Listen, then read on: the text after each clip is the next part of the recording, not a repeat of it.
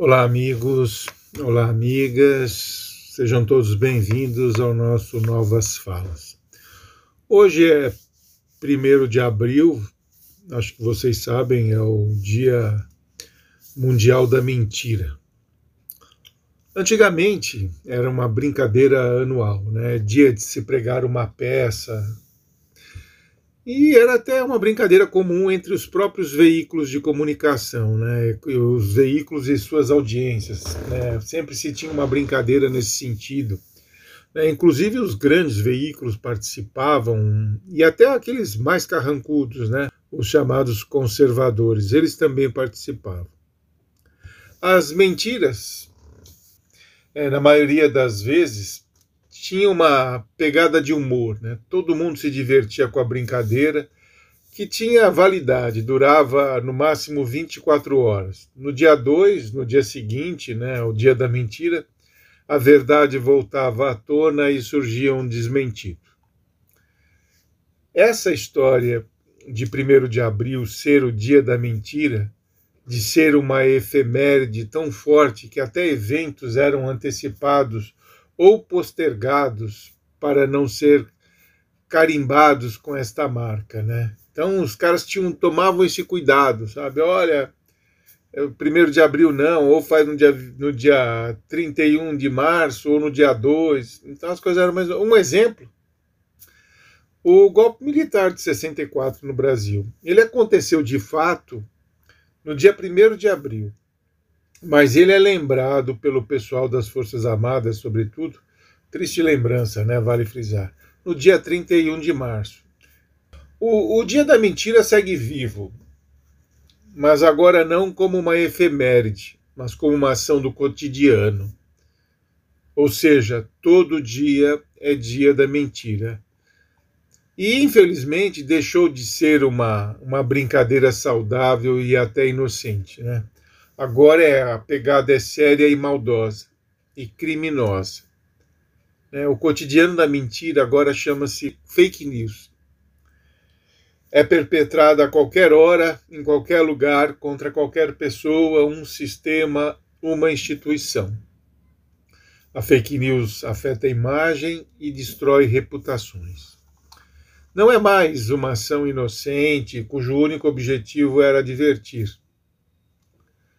não, agora fake news, as intenções são outras. Visam beneficiar um grupo, uma pessoa, uma instituição, um sistema, uma empresa.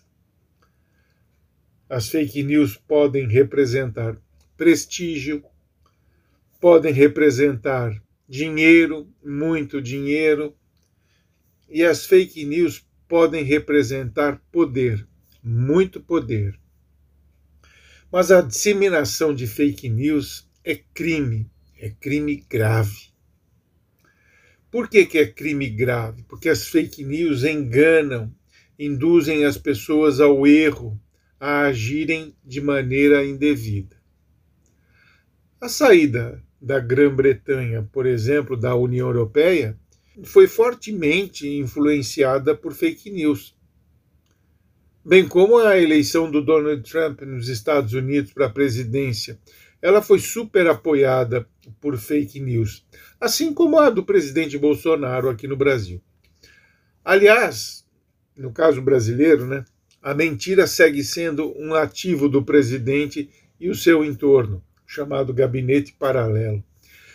Ele próprio planta e espalha fake news. Quantos exemplos a gente já viu ao longo desses três anos e meio de mandato dele. E para que a mentira ou a fake news, né, que virou um é um codinome gourmet de fake news, da mentira perpetrada com maldade, né, é, não interfira nos resultados das próximas eleições que acontecem aqui em outubro, o Tribunal Superior Eleitoral, o popular TSE, ele adotou uma série de medidas preventivas que inclui obviamente as redes sociais né, que funcionam como a plataforma disseminadora de fake news.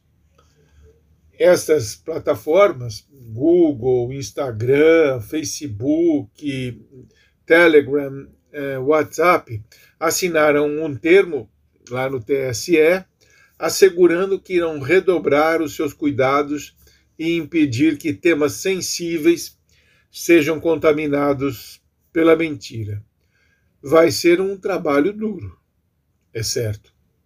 Vamos ver se eles conseguem, porque é muito importante isso.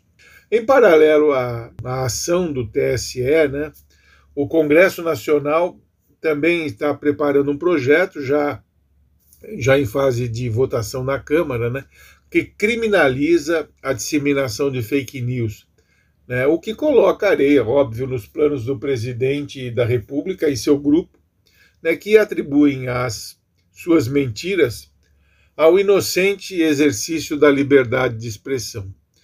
Liberdade de expressão é um direito garantido pela Constituição. Todos devemos é, usufruir desse direito de falar aquilo que pensamos. Mas a liberdade de expressão, é importante que fique claro, não pode ser usada para atacar a própria liberdade de expressão. A liberdade de expressão não é um santo graal. Não pode tudo. Ela tem limites e esses limites estão bem demarcados e eles devem ser respeitados. Do contrário, é crime a sua liberdade de expressão, para deixar bem claro tudo isso, né, ela termina quando começa do outro. Um território que não pode ser invadido de maneira alguma, lógico. É preciso diferenciar bem isso. Né? A liberdade de expressão é um direito. Todo mundo tem esse direito. Mas ele não pode ser usado para injuriar alguém, caluniar alguém. O, o maior mentiroso do nosso país aliás, usa um termo bíblico né, de maneira falaciosa para dar suporte à veracidade da sua farsa. Aquela, um termo bíblico que ele usa muito, né? A verdade vos libertará. A verdade é suprema, de fato, mas não libertará ninguém que faz da mentira a sua arma fatal para conquistar os seus objetivos. Não seja enganado, meu caro minha cara. Não seja enganado duas vezes, porque uma vez muitos já foram. É, antes de repassar uma informação pelas redes sociais, confirme a sua origem e a sua veracidade. É importantíssimo que a fonte seja fidedigna, seja uma fonte de informação confiável. Se você tem dúvidas, não repasse. A mentira, ou fake news, como preferem alguns, podem destruir reputações, destruir vidas e até um país. Então, fiquem atentos.